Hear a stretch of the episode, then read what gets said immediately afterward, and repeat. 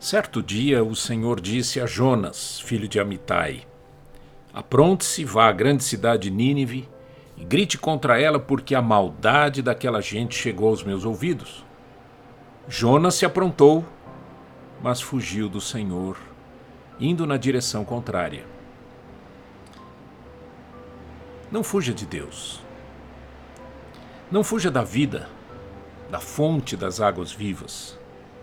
Fuja assim da incredulidade, da soberba, de ser contrário à palavra de Deus, de lutar contra Deus. Humilhe-se para ser exaltado.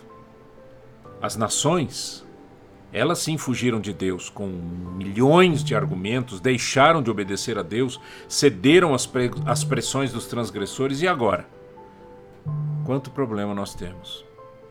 Humilhe-se, ore, entregue-se ao Senhor. Só com arrependimento há perdão e solução.